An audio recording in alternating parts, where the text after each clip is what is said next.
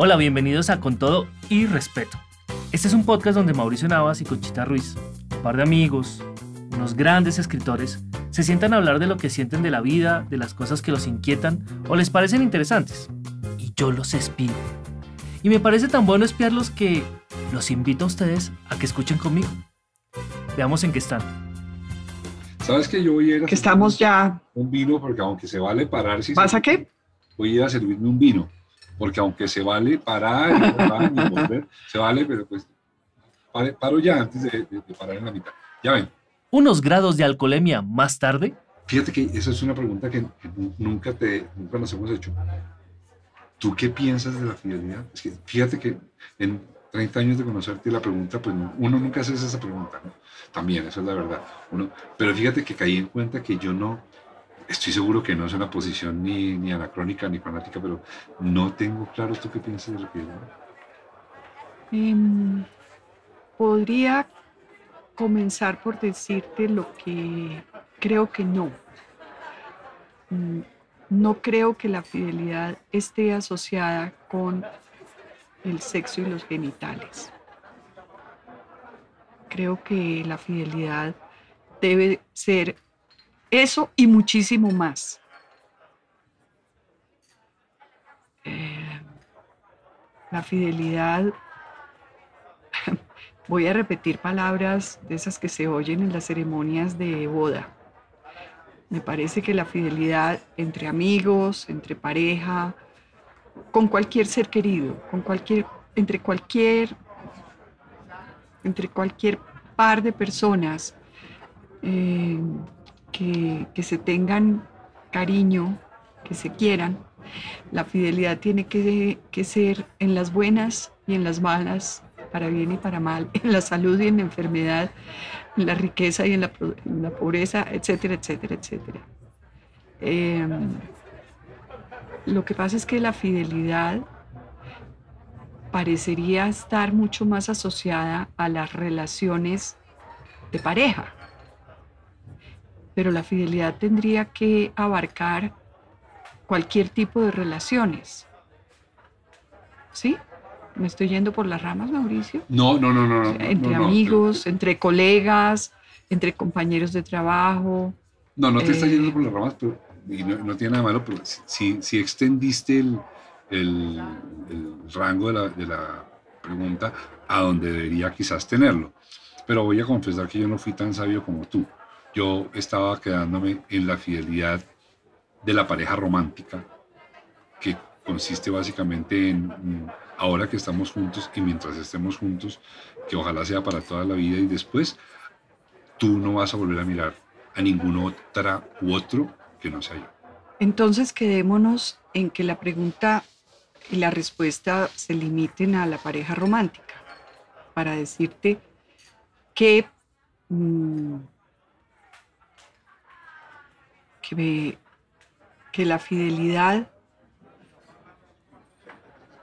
tiene que ver con la lealtad, con la calidad del compromiso, con el, con el respeto, con el no querer hacerte daño. Mm, Pero siempre me, siempre me inquieta y me incomoda y tiendo a descalificar que dos personas que se aman, que deciden estar juntos, ojalá por el resto de sus vidas, eh, limiten la fidelidad al asunto sexual.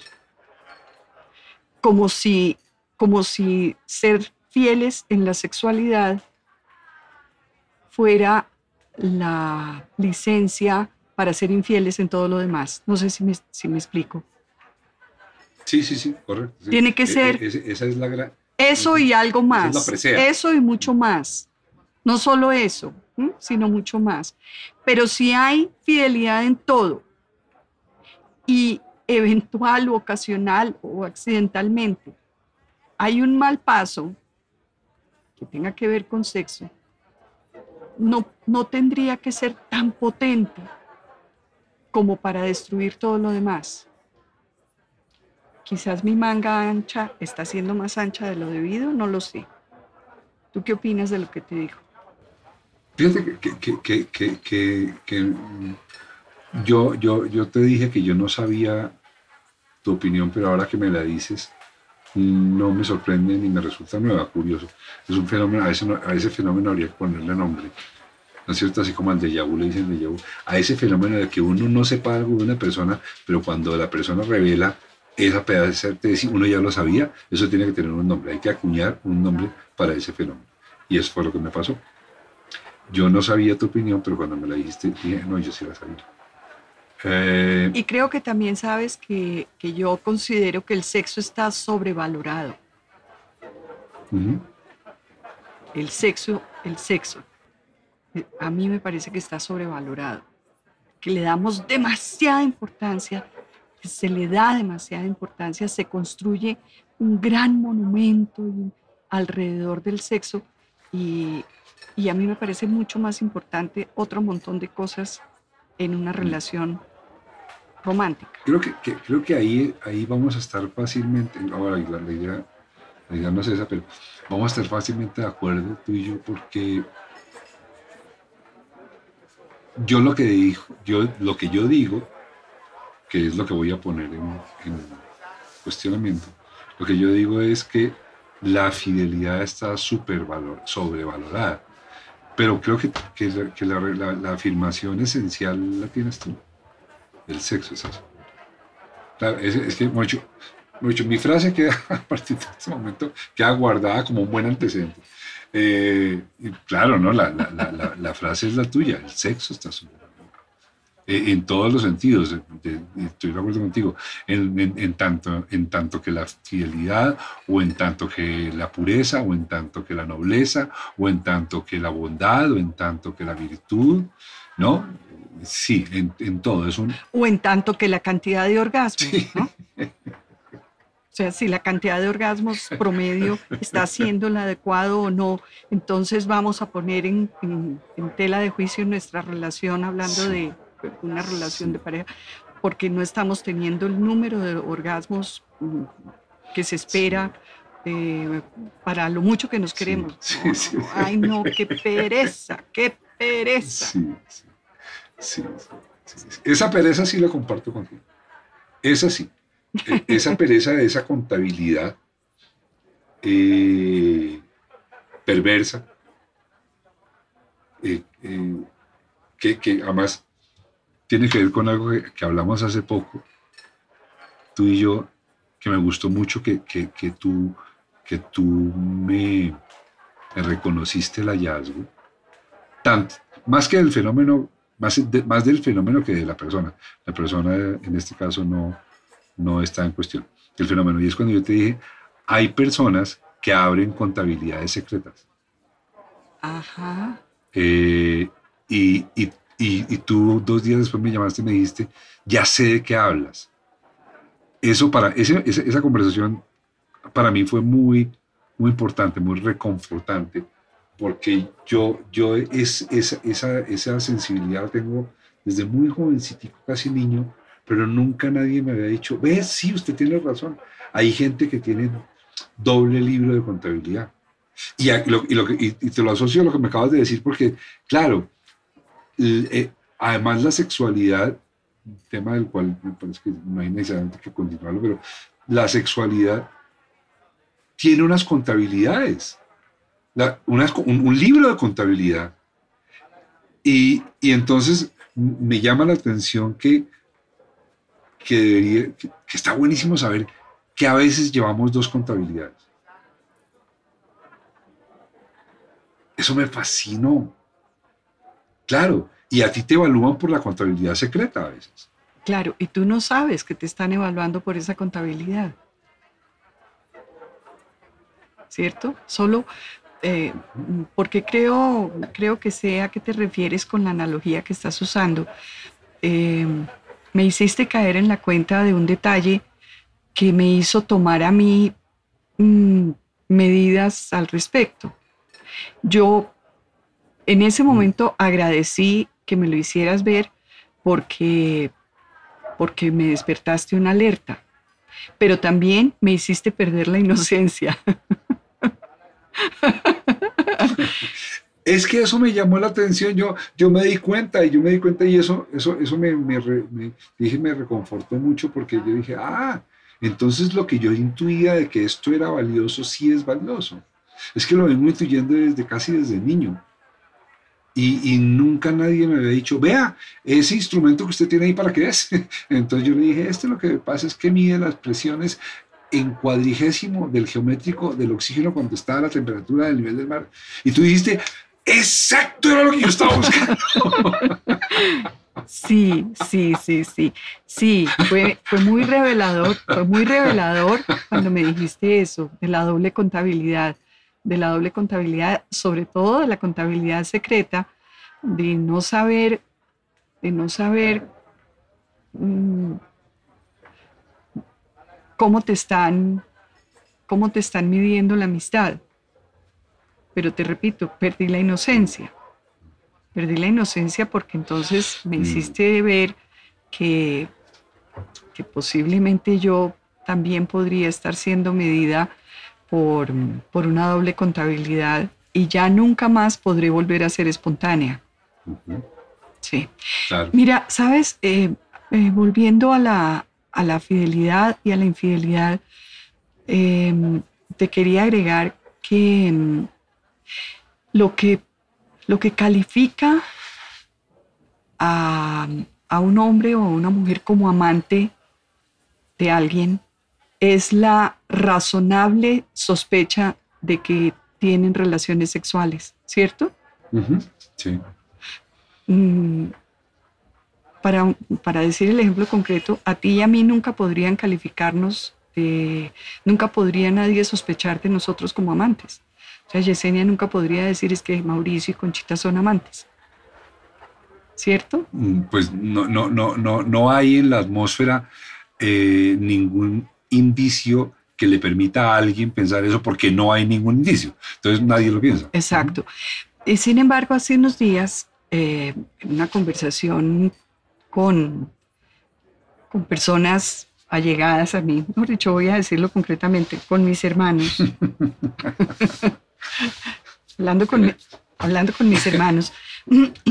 eh, Perdóname que es que ah, como, como ponle pausa, ponle pausa, no lo olvides, pero es que me hiciste acordar que ah, ahora leyendo tanta noticia gringa en las elecciones, sí. me familiaricé con, con sus protocolos de escritura y dicen Dice, ellos sí dicen así siempre, una persona familiar con la situación, me parece tan, tan, tan melosa la, ¿no? Una persona familiar con la situación. Entonces tú estabas con unas personas familiares contigo, que resultan ser tus hermanos. Resultan ser mis hermanos. Pues mira, me, vamos a poner el contexto. Eh, estaban hablando, mis hermanos todos son mayores de 75 años, y estaban hablando de cualquier amigo de ellos que hace poco cumplió 80 años o más. Y, mm, y que tenía amante y que el amante era fulana de tal. Y a mí, a mí me dio mucha risa que dijeran que eran amantes. Entonces yo misma les dije, amante o novia. No amante, pero ¿por qué amante? No, pues pues, porque es que ella se queda a dormir allá y él se queda a dormir en la casa. Pues sí, pero es que miren la edad que tienen. Lo que son es unos extraordinarios buenos amigos. Es que casi que ni noviazgo le cabe a esa relación, porque la relación implica que, que haya besitos y caricias y seguramente intimidad. Pero este par de octogenarios o más, lo que son, son una pareja de buenos amigos que se quedan a dormir el uno en la casa del otro y se abrazan y se quedan dormidos juntos, pero nada más, pero nada más. Y yo misma me di cuenta de que la palabra amantes está íntimamente relacionada con que haya sexo. Que sean íntimos amigos, amigos del alma, no tendría nada que ver. Sí, me entiendes qué es lo que, sí, sí, estoy... Sí, sí, sí. Y, con, y, y- y- y- me pregunto si es que cuando alguien es señalado de ser amante de otra persona,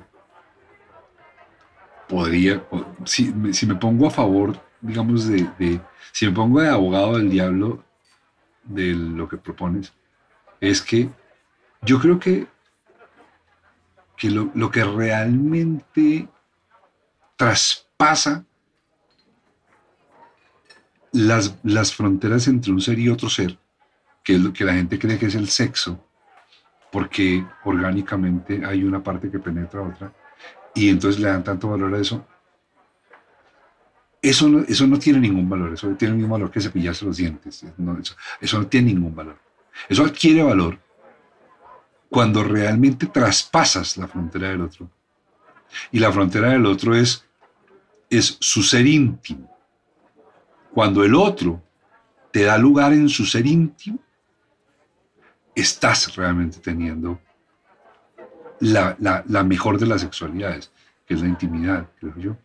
Entonces, lo que sí, por eso te digo, estoy siendo abogado del diablo, creo que, que si dos personas así no tengan genitalidad, deciden romper su, su pudor, deci- deciden, deciden romper la fachada social y decirte a ti, ven, entra, te, te invito a conocer mi intimidad. A mí eso, eso me parece el sexo más puro, si vamos a ese punto, que es una mezcla imposible la que estoy haciendo, pero en verbigracia la hago, es el sexo más puro. Y ese es el que hace que la gente mate a otra gente. El que, mate, el que una persona mate a otra por sexo, porque se acostó con el que no debía, para mí no tiene que ver con la parte epidérmica. Tiene que ver con que el agredido sabe que el objeto de su amor permitió que ese otro entrara en su intimidad. Y creo que eso es lo que le da la fuerza para que sea capaz de matar. Ok, entonces, Entonces, en ese territorio, las personas que te, que te está hablando de esta pareja, yo pienso que pues sí tienen sexo. sí, lo que no tienen es genitalidad, por ejemplo. Y epidermis, no tienen epidermis. Ajá. Y digo epidermis, de repente no se cogen a un besito de lengua de tres minutos. Eso, eso no va a pasar seguramente, ¿no? No tienen epidermis. Pero, pero lo que sí supongo es que eh, si tuvieron mm, la energía para hacer la separación y decirle a todo el mundo, miren, a partir de este momento esta habitación es nuestra, porque pues eso se necesita energía a esa, a esa edad. Eh, un niño de 20 años se la pasa haciendo eso todo el tiempo, pero cuando a los 80 años eres te tomas el tiempo, voy a, voy a- voy a avisar, a partir de este momento esta habitación es mía con fulano o con fulano, es porque ahí adentro se va a construir. Si no, ¿para qué lo dices? Ok. Y entonces, mm, por allí mismo, podríamos volver a hablar de cuándo hay fidelidad y cuándo no hay fidelidad. La infidelidad tiene que ver con traicionar ese territorio de intimidad, por La ejemplo. intimidad, sí señora. Sí señor. Me parece a mí. Ahí sí, como, como, como nos divierte tanto a ti y a mí que nos dicen cuando nos van a humillar. Mi humilde opinión. En mi, Esa ma- es mi humilde opinión. en mi nada humilde opinión, Yo creo eso. Claro que sí. mm, Sí. Y, y me gusta mucho la idea de, de poder conversar con es- de este tema eh, abiertamente, pero con la disculpa, además, en este cuento te- también lo dices tú muy bien, ¿no? Cuando tú quieres averiguar algo que te jode, esto se lo inventaste, tú dices, una, una amiga mía que yo te... es que una amiga mía quisiera saber. Eso. Es que allá estaban haciendo eso. Pero yo me muero de ganas de hablar de lo que ellos allá estaban haciendo. Y es que me gustaría tener, te lo juro, me gustaría tener por lo menos 42 vidas más para programarlas y una de ellas me dedicaría a, poner fundaciones para desmitificar valores que no sirven para un culo. la fidelidad, el amor romántico, la paternidad, ah, la patria, los partidos, las religiones. O sea, una vida dedicada únicamente a, sin ningún acto de violencia, promover pensamiento para que nos bajemos de, esos, de esos valores inertes. Artificialmente construidos o construidos alrededor de una estructura como de pastillaje, mucho detalle y poca... De, un concepto que me tardé años en entender, que es buenísimo, ¿no? Eh, es más, creo que hay una obra eh, de la filosofía o de la literatura que se llama así, que se llama Los intereses creados.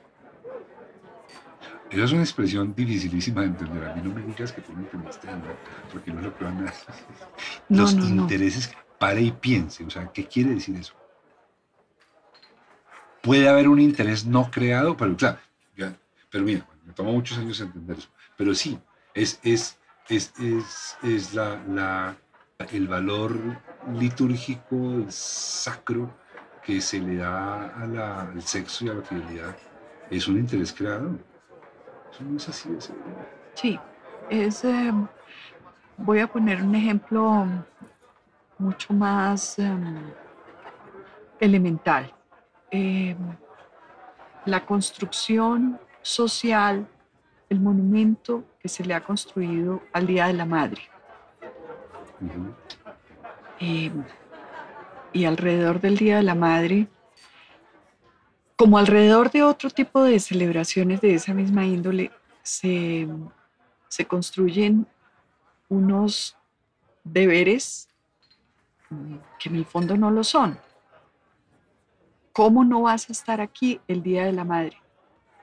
Pues ¿por qué no? Sí. Eh, también hace muchos años, creo que hace muchos años, dije que eh, uno de mis ideales en la vida era que cuando yo estuviera ya muy mayor, ya llegué, ya llegué. Cuando dije esto, debía tener la mitad de la edad que tengo hoy. Pero en ese momento yo decía, cuando yo ya esté muy mayor, muy mayor, yo quisiera que mis hijos me llamen el Día de la Madre y no me encuentren, porque yo, esté, porque yo voy a estar ocupada en mis propios intereses y en entretenerme en tener ocupaciones que me parezcan divertidas, que me llenen mi tiempo, que me parezcan sobre todo interesantes y divertidas y que yo no esté 60 días antes esperando la llegada del Día de la Madre y construyéndome en la imaginación las sorpresas que me vayan a dar y que entonces me rindan tributo. No, no, no, no, me parece genial, genial, genial desmitificar el Día de la Madre. Me parece de las cosas más charras y más aburridas. Casi al nivel del día de la secretaria, Mauricio. Yo, también, pues, fíjate, por ejemplo, yo también le dedicaría, eh, eh, en mi fundación, ese sería uno de los ítems a resolver de primera instancia, resolver el Día de la Madre. Yo lo haría, estoy de acuerdo contigo. Y resolver, eh, ¿sabes? El Día de la Secretaria no, no, no le cargaría tanto porque porque a ellas les gusta mucho. Yo no quiero decir que a las mamás no les guste mucho, pero yo creo que sí es distinto. La, secretaria ahí, estoy hablando de Colombia, no estoy hablando de Colombia, estoy hablando de, una, de, una, relación con el poder eh, horrible. Y, ese día me parece que esas personas como que se sienten ganadoras, como que por lo menos un día al año ellas entran ganando en el día. Y por esa razón me parece que ese no, no porque además del Día de la Secretaria no implica reverencia, eh, implica no, sé cuántas cosas. En cambio, el Día de la Madre implica reverencia, ¿no? implica hmm. eh, eh, liturgia. Pues. Sí, sí, es, ah, es una celebración que está rodeada de mucho más.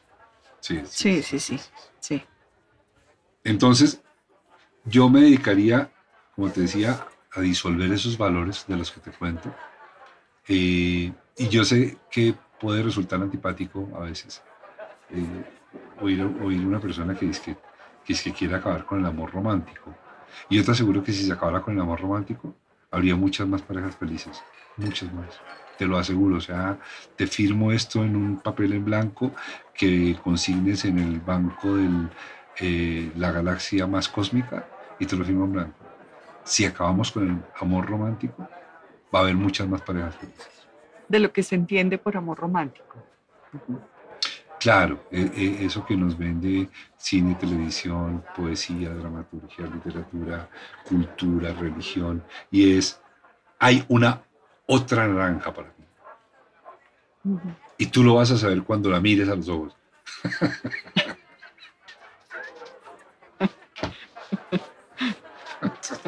Por favor, Conchita. Escucha, cuento tan efectivo y tan barato. Ambas cosas, tan efectivo y tan barato. Sí, de acuerdo, de acuerdo. Eh, estaba pensando que eh, quizás fue en el diseño de, el diseño no, ya muy avanzada la escritura de pura sangre. Em, recuerdo que tú te negabas enfáticamente a que viéramos a los protagonistas en la boda, casándose. Sí, que se besen, se besen. Bueno, está bien, porque es que llevaban ciento y tantos capítulos esperando que se besaran, pues que se besen, está bien, que se besen y que se besen con hartas ganas.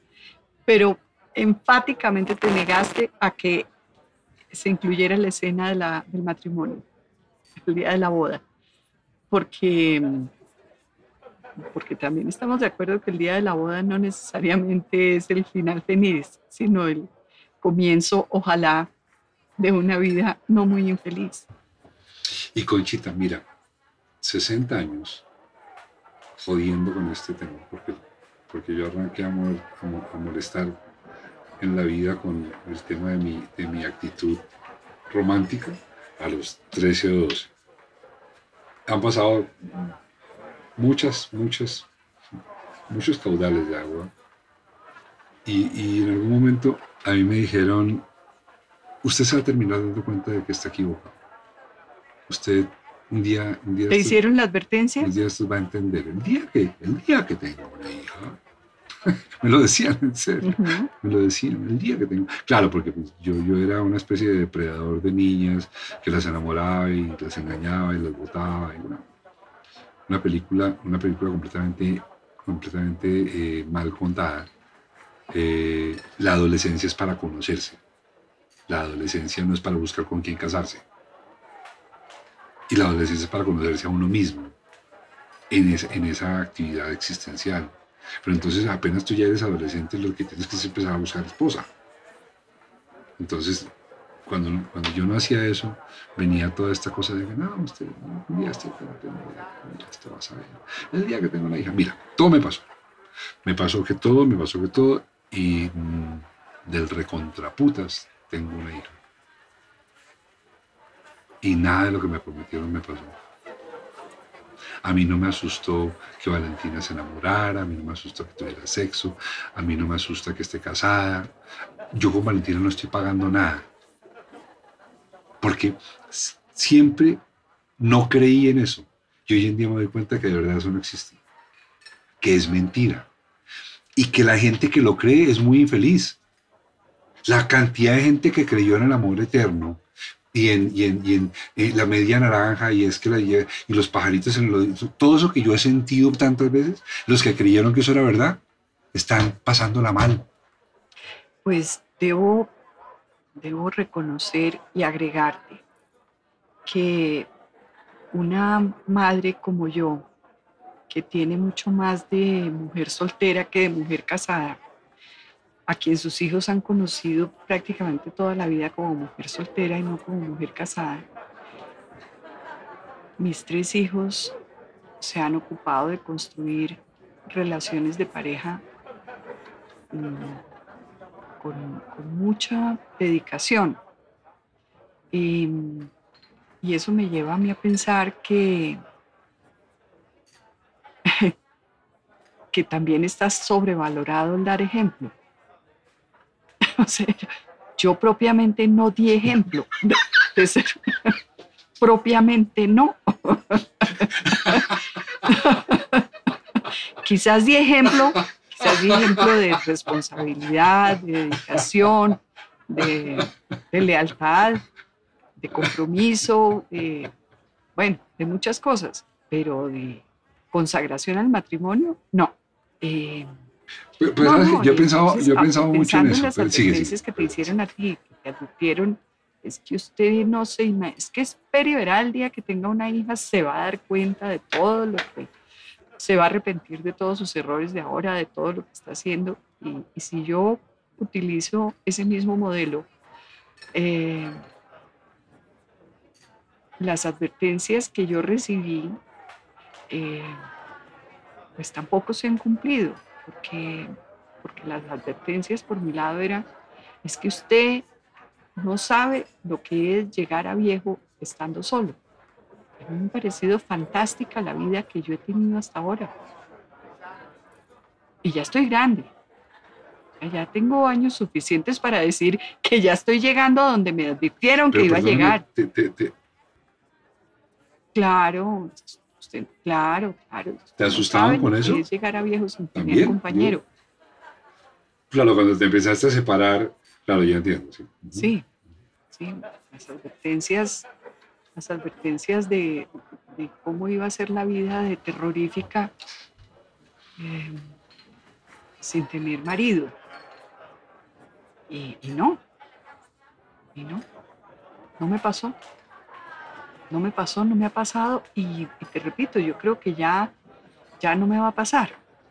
Si ya no me pasó en toda esta cantidad de años que han pasado desde entonces, yo pensaría que de aquí en adelante me voy igual a lo bien que he estado ahora, igual como me siento de bien.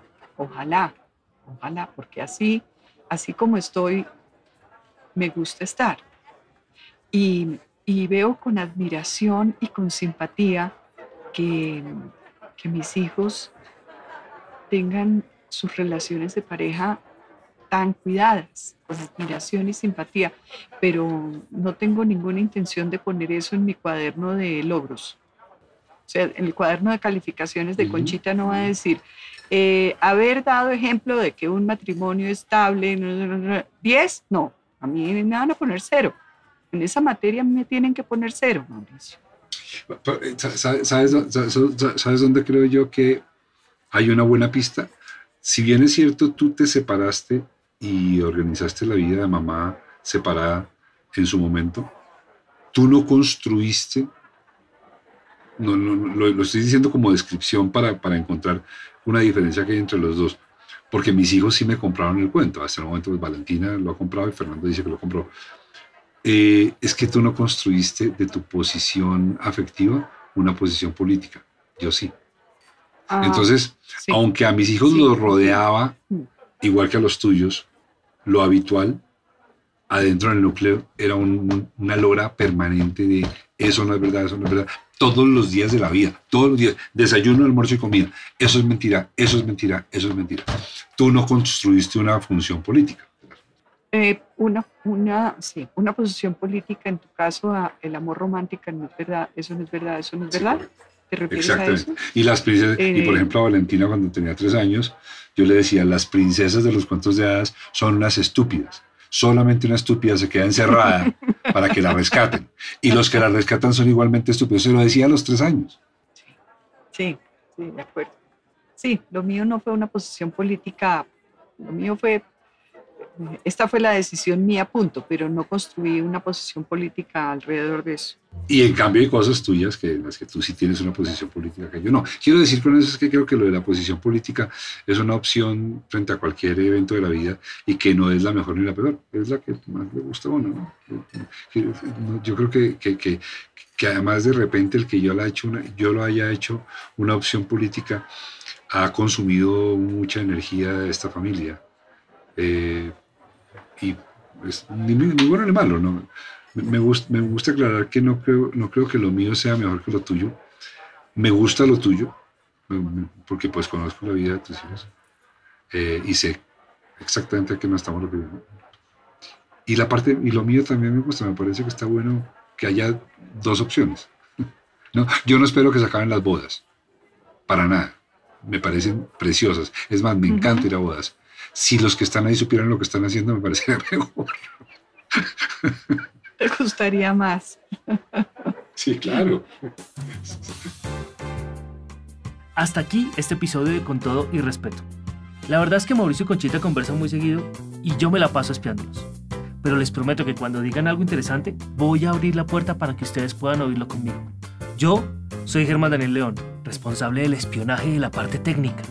La música es de Ron Camilo Correal y el diseño gráfico es del Super Miguel Robledo.